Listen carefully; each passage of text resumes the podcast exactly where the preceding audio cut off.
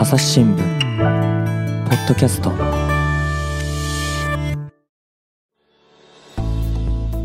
朝日新聞の神田大輔です、えー今回はですねちょっと前回に引き続きまして記者編集者が推す推し記事というのをですね皆さんにちょっとご紹介できればなと思います。あのーまあ、新聞って本当にあのたくさんの記事が載っていていわゆるこう連載といいますかね毎週同じところに載ってますよみたいな記事もあればこれはもう特別手間暇かけて作りましたよみたいな記事もありましてまあ、そういうですね読みどころみたいなのをですね皆さんにご紹介できればと思っております。で今回の収録に参加をしてくれているのがですねまずは、えー大野由依さん、はい、よはいろしくお願いします。それからですね真田亮さん、お願いします。はいえーそれから飯沼、えー正人さん、よろしくお願いしまはい。す。、そして、えー堀江真由さん。よろしくお願いします。今日はですねじゃあ飯沼さんから紹介してもらいましょうか、どんな記事ですか？はい、えっ、と、僕はですね、えっ、と、まず見出しが、えーデジタル用が最後はやっぱり会いたい、コロナ禍の弔い、家族の選択。うんで、えー紙面用の見出しが、触れてさよなら言いたくてというふうな記事なんですけれども、この記事載ったのが5月の31日の紙面になるんですけれども、うんえーとまず内容が、まあ、あの、コロナの話になるんですけども、あの、家族があのコロナによる肺炎で亡くなった遺族、あるいはあの死亡後陽性と判明した遺族が、あの、ご遺体と対面できずに、あの、仮装にも立ち会えないケースが増えているっていうのをよくニュースで見ると思うんですけれども、なんか志村けんさんとかもそうだった話でしたよね。うんうんあそうですね、まさに。うん。で、この記事は、その亡くなった後にコロナ陽性が判明して、あの、まあ、会えない、会えないんじゃないかというふうなところで揺り動かされた家族を、あの、取材した記事になるんですけれども、うんうんうんうん。でこれをこう押した理由っていうのは、なんかどの辺にあるんですかね？あ、そうですね。まず、えーまあ、みまあ、大きく分け3つぐらいだったんですけど、ちょっと、組み立ててきましたね。まあはい。やいやまあ、じゃ要要点だけちょっと。いやいやえっ、と、まずはやっぱり、うん。あの、やっぱ死者数を、あの、数字だけで捉えちゃいけないなっていうふうなことを、この記事を見てうん。改めて思いましたね。あの、一人一人のあの人生が終わる時を迎えるっていうのがあって、その遺族が死と向き合ってるっていうことを、あの、まあ、この記事を読んでよく、あの、学びましたね。で、でもう二つ目が、あの、まあ、あの、前回も、あの、ヘアドネーションの記事に動画が付けられていたというふうなことを、あの、はい。紹介したんですけれども、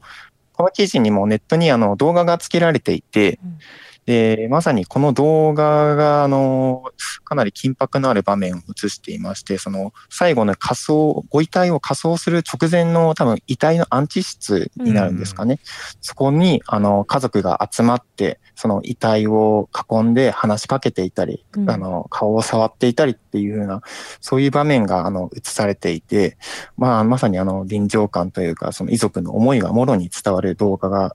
あの、素晴らしいなというふうに僕思いました。で、うんえっ、と、まあ、み三つ目なんですけれども、あの、まあ、ちょっと、あの、職業柄というか、取材をしている側というふうな感想になるんですけれども、やっぱり、あの、この人の人生が終わる瞬間に立ち会う記者っていうのは、やっぱそれだけ、あの、取材の対象者の人と人間関係を密に築いてきたんだなっていうふうに思いまして、やっぱこういうふうな姿勢であの仕事に臨むっていうのがあの非常に大切だなっていうふうに感じたっていうのが、あの、この記事を押した3つの理由です。うん、これね、まさにね、そのまあ、3つ目の話ですけれども、あの簡単にこういうね、その別れの場面に立ち会わせてくれるわけないんで、うん。まあ、ここに至るまで、やっぱりそれはあの記者とですね、今回取材に応じてくださった方との間に信頼関係というか、まあ、そういうものがないとね、うん。絶対取材させてもらえない話だし、まあ、していい話ではないので、あそうそういうねところがちょっとね、あの行間から漂ってくるところはね、ありますよね。うん。そうでしたね、まさに。うん、飯沼さんもなんかそういうこの死と向き合うような取材とかやりました？ああ、僕は、あの、そこの間までやっぱ、そうですね、あの、事件取材とかで、ご遺族のところに、あの、ピンポンしたりとか、あと葬儀場に行ったりとかで、まあ、ちょっとなかなかね、あの、気持ちを逆なでしてしまうような場面の取材にしかまだ立ち会ったことはないですね。まあでもね、それも結構、まあ本当にケースバイケースというか、実際にそれで、その話を聞いてほしいっていうこう遺族の方なんか、僕は結構たくさん会ってきていて、だそういうところでこうお話を伺うっていうことで、むしろこう、ね、気持ちを整理されるようなケースも、まあ、ある、まあ、それはね、あのちょっと聞いてみるまで分かんないっていうところはありますからね、まあ、もちろん迷惑な場合もあるだろうから、そういう時にはね、もうすぐ引くというか、まあ、そこは退散をするっていうことが大事ですけどね。そうですね、はい、でも今回のこの記事のケースなんかだと、まあ、そういうことではなくて、まあ、そうなんですよね、こうやってあの聞いている話じゃないですか、つまりその志村さんの件もそうだけれども、その最後のね、はい、死に目にも会えませんよと、うん。はい、これはかなり本当にその、まあ、特に映像で、その辺がね、こう伝わってくるもありますよね。そうですね。あの、まあ、ちょっと見る方はちょっと気をつけてほしいなっていうことがあって、ちょっとあの、遺体の、ご遺体のお顔とかもちょっとだけ映ったりとかして、うん、ほんのちょっとですけどね。そうですね。はい。なので、本当に、本当にギリ、あの、うん、仮装する、本当ギリギリのところに、あの、立ち会ったって感じでしたね。立ち会う、立ち会わせてもらえるってことは、あの、はい、多くの記者、あることかもしれないんですけれどもこうやってこう映像に残させてくれてこうそれを全世界に映像として配信することを許してくれるぐらいの関係性ってなかなか気づけないよなと私も思いますよね。でこれがね、だからまたね、その取材をしている記者が、こう映像報道部の記者っていうか、要するにあのフォトグラファーなんですよね、うん、うん、だからまあ、一般的にこういう取材をするのって社会部の記者だったり、うん、まあ、それぞれの地方の総局の記者だったりするんだけれども、そうじゃなくて、おそらくはその最初からやっぱり映像にするっていう気持ちがあって、取材もしているんだろうなと推測するんですよね、本人聞いたわけじゃないと分かんないんですけれども、だからなんかそういう取材の仕方っていうのも、一つこうちょっと特徴的だなと思いましたね。うんだから結構そういうその映像とか、まあ、あるいは写真みたいなものに対する感覚が最初からあるからこういうこの、まあ、切り取り方というか、コロナってそれこそいろんな切り取り方がありますよね。そうですね、うん、それをどこからどう切り取っていくのかっていうのを、まあ、場面とか絵にするときにどうなるかっていうのを考えたら、こういうことになったのか、で多分これを受けてくださる方をいっぱいいろんなところで探したんだろうなというふうには思いますけどね。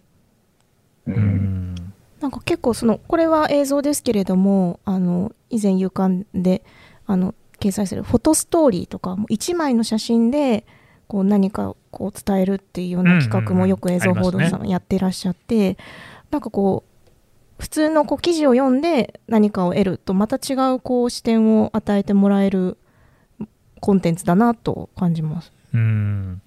しかしね、これ、堀江さん、堀江さんはね、前回ね、はい、そのやっぱり長尺のこう動画がついてる記事をね、選んでくれたじゃないですか。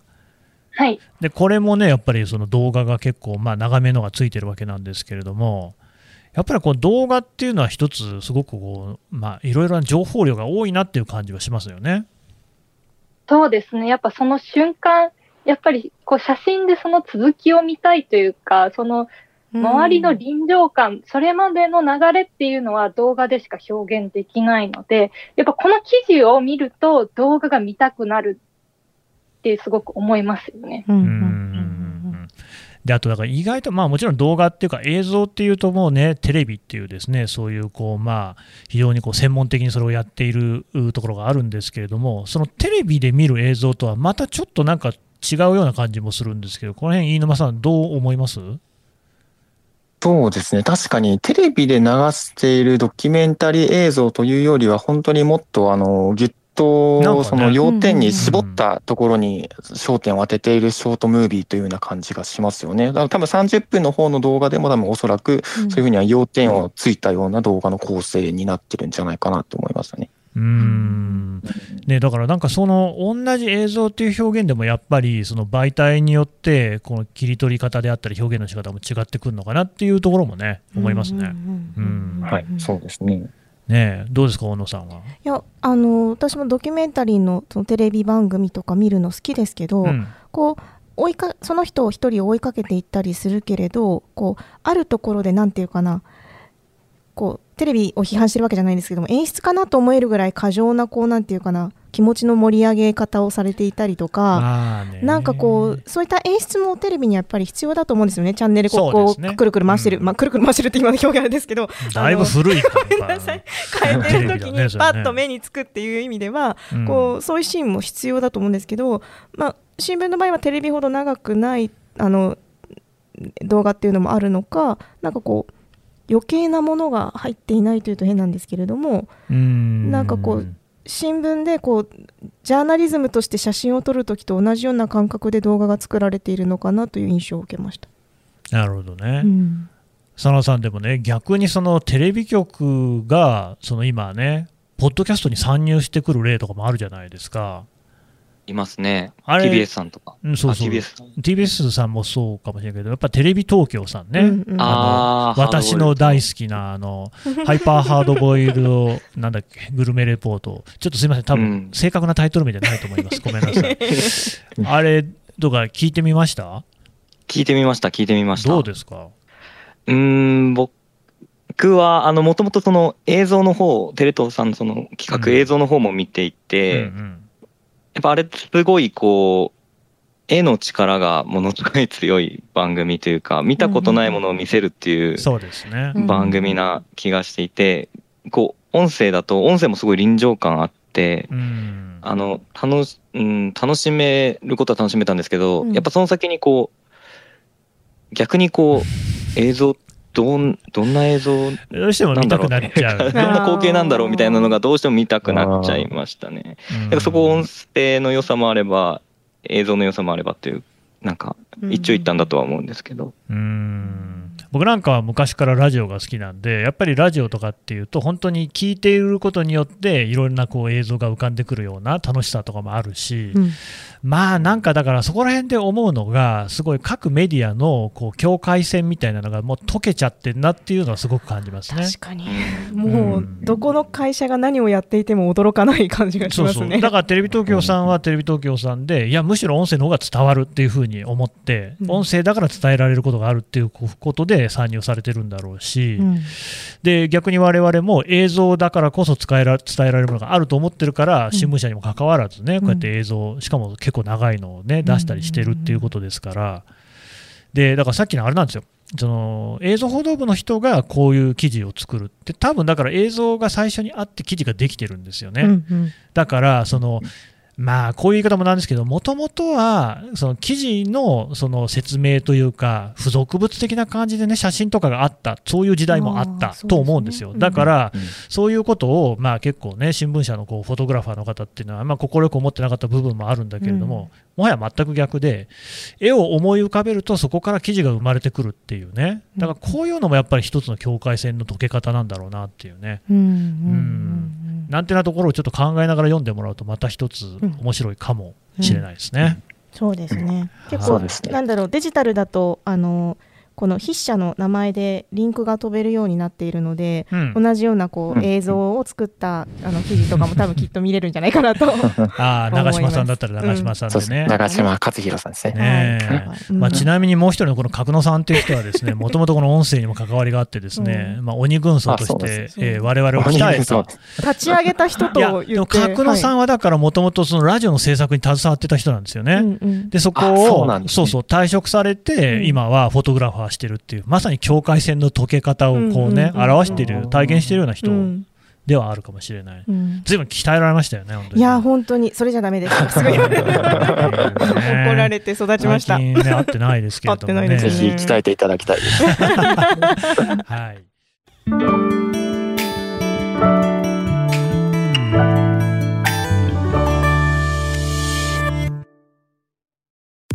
朝日新聞ポッドキャストニュースの現場から。ある種すごい興奮している中で笑顔を見せてると、うん、トランプ氏の呼びかけに応えてですね、えー、その祝祭的な雰囲気っていうのが現場にあった。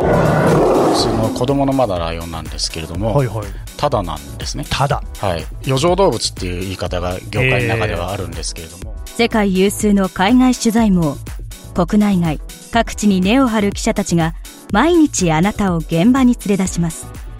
音声で予期せぬ話題との出会いを。朝日新聞ポッドキャスト。ニュースの現場から。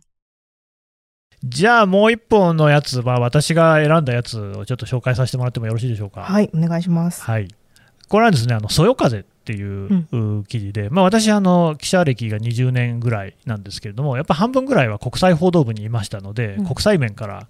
選んでるんですが国際面にもですねいわゆる一般的なニュース以外に、えー、ワッペンとかって我々言いますけれども、うんうん、まあ、あの一つのタイトルでその同じようなですね同じようなというか、同じ趣旨の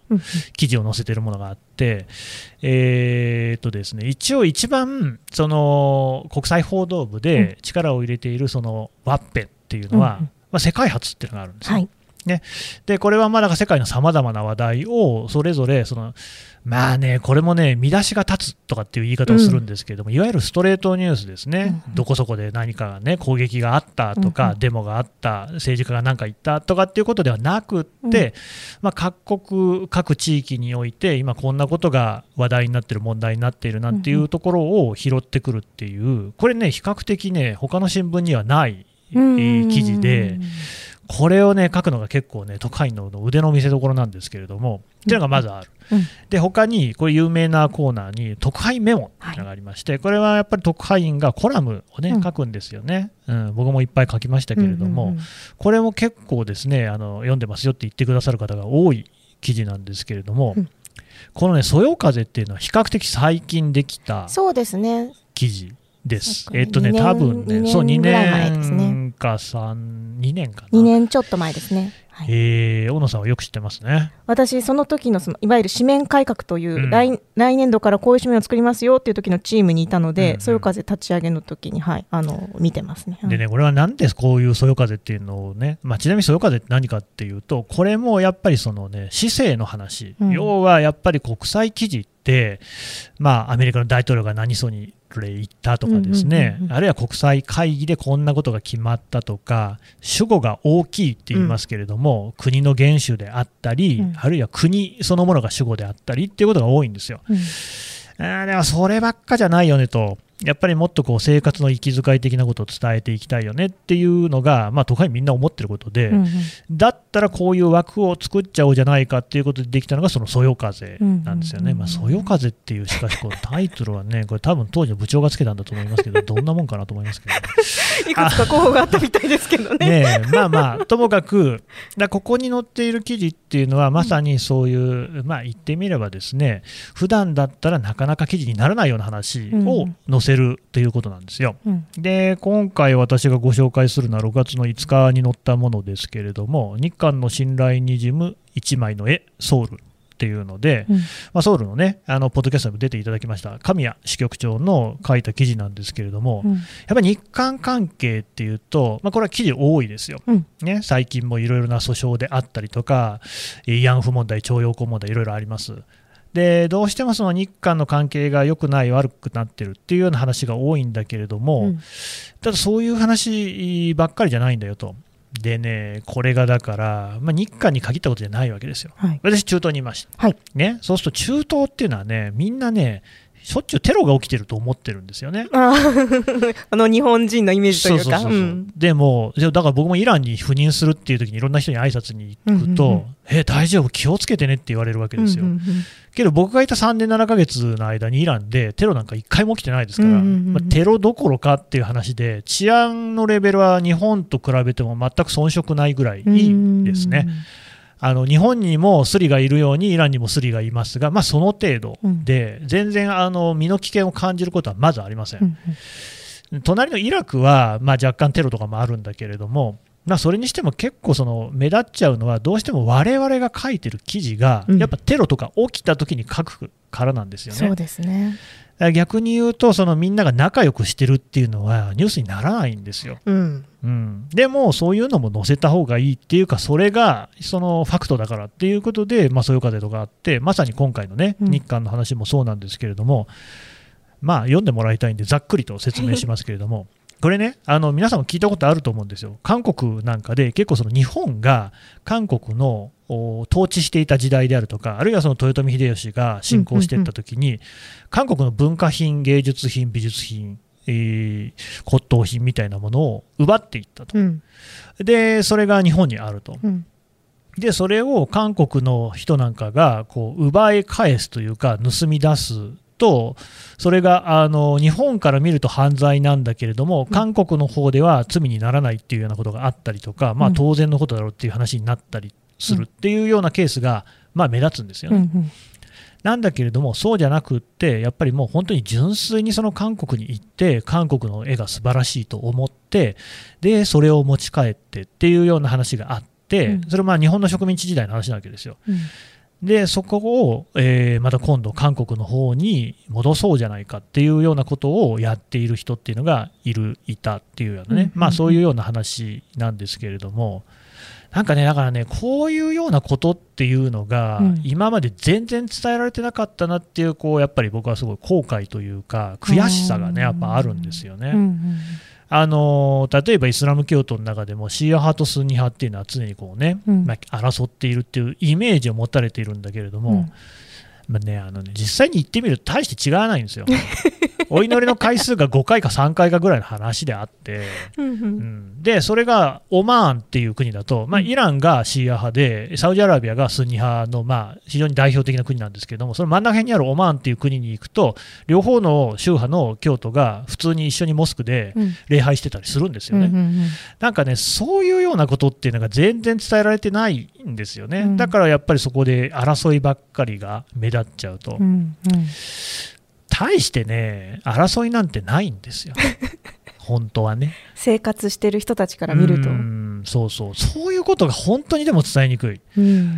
シリアに出張に行った時にも、シリアは内戦してたんで、まあ本当にあの、爆弾とか落ちてるんですけど、うんただ、やっぱそこで僕が見たものっていうのは、日常がその戦中にも続いてるってことなんですよね。まあ、当たり前だけど、みんな飯食わなきゃいけないし、うん、仕事はあるんですよ、うんうん、会社に勤めるんですよね。うんうん、で当時、ラッカっていうところがその IS に占拠されていたんだけれども、そのラッカからダマスカスに行く高速バス、深夜バスとかっていうのは毎日走ってるんですよね、うん。うん、それはなぜかといえば必要だから、うん、だから、ね、日常生活っていうのはそういう戦争があったって脈々とこう続いてるんだけれども、うんうん、まあ、あんまり字にはならないんですよね。そうですよね。すごい難しいんですよ、記事にするのは。うん、あとやっぱりこう新聞紙面特に紙の紙面だとこう、国際面という一つの面に、ありとあらゆる国の大きな話を乗っけるもんだから、やっぱりそういったこう普通の生活の話って載せられないことが多いですよね。でもね、その国際記事っていうのは、じゃあ、我々なんで書いてるのかっていうことをよく考えるとですよ、うんうんうん、それはやっぱり、いろいろな国の人となりっていうのを知って、知ることによって、うん、そのまあ、それこそ恐怖みたいなのを打ち砕く、うん、やっぱね、知らないものって怖いんですよ。そうですね。だから、まあ、僕なんかから見てると、なんかいろいろインターネットとかでね、中国とか韓国に対して騒いでる人とかも、うん、知らない人が多いように見えるんですよね。中国行ったことあるのかなっていう、うんうんうん、僕も中国政府って全然好きじゃないんだけれども、うん、中国人っていうのは楽しい人もいっぱいいるし、ね、飯うまいしね、うん、うんうん、みたいなことっていうのが、なんかもっとでも、それは、まあ、マスコミの責任っていうか、まあ、朝日新聞の責任もあると思っていて、うん。うん、そういうところをうまく全然伝えられてないなっていうね、うん、だこういう神谷さんが書いたような記事みたいなのが、もっと増えると、韓国の人にも全然そんなそもそも韓国に反日の人があんまりいないですからね、なんかね、そういうところがね、うまい具合伝わってくれないかなっていうような、その期待も込めてこれを選んだんですけれども。私この「そよ風」というコーナー結構好きで、うん。うん、あのまあ、よくその紙の編集をしてた時代は組んだりもしてたんです。組むその紙紙面に組み付けることもしていましたけれども、うん、あの特派員メモの方はその現地にいる特派員がこう見たこと聞いたこと、ね、感じたこと。ね、例えば初めて食べた料理がどうだったとか、うんうん、突然なんか知らない人に話しかけられてびっくりした話とか、あのケニアでアリを食べた話そう、そういうその特派員が感じたことを率直に書いてくださるんですけどそのそよ風はその特派員が見聞きしたそういうこうなんていうかな普通の人の話とかこの人と人の交流の話とかっていうのが多くって、自分はその現地に行ってないけれどこれを見ることであその国にいる人たちってこういう考え方なんだとかなんかこう視点をちょっと変えられるような気がするんですよね。うんそうなんですよ。っっていうかね、人間なんて結局みんな一緒だから。そんな違わないんですよね。うん、だからそういうその営みみたいなものの中に親近感っていうのを感じる場面っていうのが出てくるんですよね、結構あるあるだなみたいなのがあったり。うん。どこ行っても一緒ですよ本当に、うん、やることも一緒だしね。食べるものとか別にそんな大して変わんないですからね。イラク行ったらみんな鯉食べてますからね。知ってますか？マスグーフって言うんだけど。マスグーフ鯉をね、食べてる国って日本以外そん、まあ、中国とか食べてるんだろうけど、うんうん、ないんじゃないかな、中東とかでもね。確かに。焼いて食うんですけどね。うん、うまいですよ。まあだからそういうのとかっていうのがね、なんか伝わってくると、うん、まあイラクに対する変なこう先入観とかもなくなってくんじゃないかなっていうね。うん、うんなんかあの、ね、リアルで会ってる私と神田さんばかり喋ってますけど、ね、あのリモートの皆さんなんかねあの若い皆さんの話も 聞いてみたいなんかある人？あじゃあいいです よかった。びっくりしちゃって、本当に。よかった。誰も言わなかったらどうしようと思った。はい、お願いします。堀江さん。あの、私、中国に留学してたんですけど。そうだ、そうだ、そうだ。はい。あの、まさに本当にこの中国の日常っていうのは本当に描かれてないなっていうのは言ってた時に思っていて、うん、やっぱその、やっぱこのそよ風読んでるとそういう日常が滲むっていうのは本当にそうで、なんかその、そこに自分がいるみたいな感覚になれるなっていうのはすごい思いますよね。うん、どうしてもやっぱり中国の記事っていうと習近平さんの話とかね、うん、になっちゃいますからね。まあだから、それも大事だしね。やっぱ香港の自治どうなるのかみたいな話はね、すごく大事なんだけれども、やっぱりこういう話もね、知ってほしいよね、うん。そうですね、なんか、中国の人もすごいアニメ好きだとか、ドラマの話ですごい盛り上がったりとか えー、何のドラマで盛り上がったの？えー、っと、その時は何だったかな？アニメでもいいですよ。あ、アニメは、あの、その時はですね、うん、大学に行ってたのが2010 2年の時で、うんうん、まあ、あの、結構中国語で喋るワンピースとか、あの、テレビで放送されてたりするんですけど、うんうん、なんかすごいワンピースが好きだったりとか、ドラえもんとかもすごい好きだとか、いうのもありましたね。うん。ワンピースはね、すごいですよ。ワンピース、ナルトあたりはね、うん、本当にもう全世界で見られてますからね、うん。うん。うん、中東でもみん。な見ていて、もうサウジアラビアとかみん。な好きですからね。うん、イランはね、いまだにキャプテン翼とか見てましたね。フットボリスタっていう名前でね、アニメやってましたけどね。うん、でも私も中国にちょっとだけ語学研修行ったことありますけど、うん、その時もやっぱキャプテン翼とか見てましたよみん。な、あとポケモンと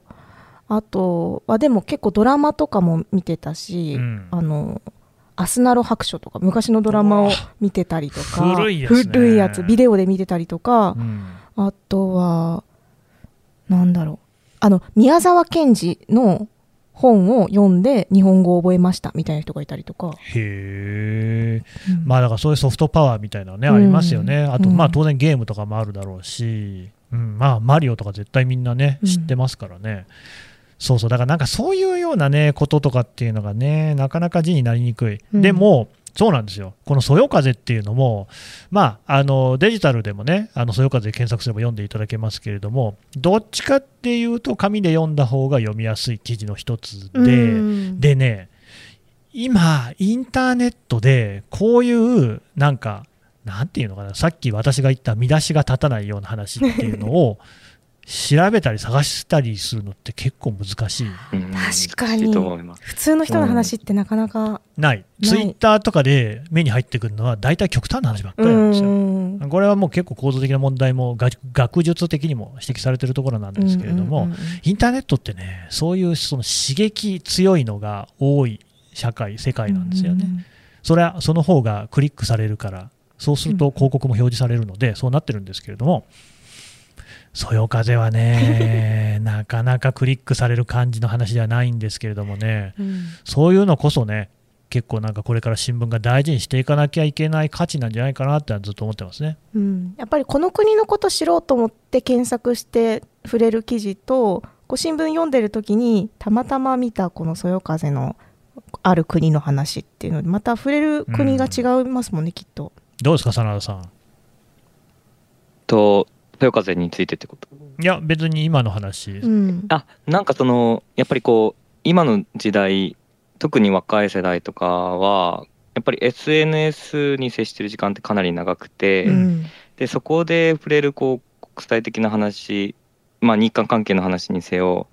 何せよやっぱりちょっと尖ったというか、うん、一種ちょっとバイアスかかった状態で結構個々人に届いてるのかなっていうところは僕は常に思って、はい、ちょっと極端なところが届いてるのかなっていう印象があって、うん、こう逆にこのそのなんていうんですかね。自分の中でバランス取るためにこうやっぱ日常的なこういうそういう風的な話はどっかでやっぱり読んだりとか触れておかないとちょっとなんか極端な方向に行ってしまうのかなっていうのはなんかこう危機感的にはあるのでただやっぱりそのさっき神田さんがおっしゃったようにネットの中でこの日常的な特にそよ風とかってすごい見出しも短めで、うんうん、そうそう。こう検索にも引っかかりにくい大変なのよつけるの本当にいやつけるの大変なのは僕もすごいなんかわかるんですけどだからこうネットでこういわゆる釣り見出しみたいなところに立ち向かってるわけでもないから、それをこう見つけるの難しいけどやっぱ見つけてほしいなっていう思いはありますね、飯沼さんはさ自分で速報石にでさデジタルの見出しをつけるよね。はい、でやっぱりデジタルの見出しって私も本当につけてましたからあの、まあ、今でもつけることありますけれども、うん、どうしてもやっぱりクリックをしてもらうための強めの見出しっていうことにはなりがちですよね。なりがちですね。本当にあと、それを、見出しを取ったがゆえに、本当はその言ってる人はそこ、そういう趣旨で言ってるんじゃないっていうのは、ちょっと、なんか一人歩きしがちだなっていうところがあって、まさにちょっと昨日もそんな記事があって、僕はちょっとそれを恐れて、ちょっとその見出しを取らずに、あえても多分押されないだろうなと思いながら、ちょっとストレートな見出しをつけたりとか、あと、まあちょっと今日朝起きたら、あ、この見出しちょっとやばいなって思うような見出しもちょっと今日自社で見つけて だったりとかして、ちょっとその恐れはちょっとありますよね、やっぱり。なんかね、本当に難しいですよね。かといって全く読まれないとほとんど記事として存在してる意味もなくなっちゃうし、うん、このバランスというかね、なんとも悩ましいですね。うん。なんかさっき神田さんが最初に言ったじゃないですか、うん、その知ってもらうことが、そのまあ、世界を平和にするというか、そうですよ、うん、で間違いない。そう、でもやっぱりそのクリックしてもらわないと、そうなんですで読んでもらわないと知ってもらえないけれど、うなんかそこでやっぱり紙の編集歴が長い私からするとぱこうセットで見てもらって初めて見出しに納得がいくみたいなのも一つなんかスタイルとして残ってってほしいなって思ったりもしますね。ただ残念ながらね小野さん、はいえー、新聞の部数のグラフなんかを見るとですね、大変あの残念な気持ちになってしまうという、ね、この現実はありますね。はい、そのためにポッドキャスト頑張りたいと思います。そうですね。うん、まあまあでもだからそういうそのまあそりゃね、我々が言えばですよ、うん、こう宣伝文句ですねって話にはなるかもしれないけれども、でも本当に新聞、紙の新聞もそうだし、まあ、デジタルもそうだけれども、新聞の記事の良さみたいなのって、うん、まあ、あるとは思うんですよ。あると思います。なくはないと思います。うん、なんで、あの別にあのお金出すのがあのちょっとあれだっていうことだったら、図書館とかにも新聞って必ずありますし、ちょっとね、一回ね、読んでみるっていうのもいいかもしれないですよね。読むのハードルが高かったらもうめくるでいいんでペラペラっとめくって写真とか見出しとかなんか面白そうみたいなのがあったらちょっと目を留めてみるぐらいの気持ちで気軽に開いてもらえたらいいんじゃないかなと。ね、で使い終わったらなんか大きい折り紙として使ってもらったらですね、ま、窓拭きに使うのがおすすめですよ。新聞お姉さん出たね。出ましたね。窓拭き。いろんな楽しい使い方もできるんでね、うんうん。うん、あのちょっと新聞一回読んでみたらどうかなっていうそういうことを。みんなの推し記事を、はい、願いつつ、またこの推し記事はね、他のメンバーまだいますし、私たちもね、またこの記事がいいなっていうのもあのあると思います、うん、っていうかあるので、うん、また紹介していければいいなというふうに思います。そうですねねはいというわけで今回はこの辺にしたいと思います。皆さんどうもありがとうございました。ありがとうございました。ありがとうございました。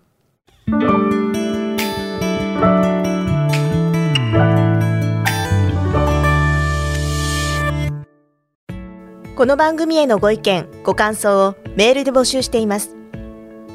podcast 朝日 .com podcast アットマーク。朝日 .com までメールでお寄せください。ツイッターでも番組情報を随時紹介しています。アットマーク朝日ポッドキャスト。朝日新聞ポッドキャストで検索してみてください。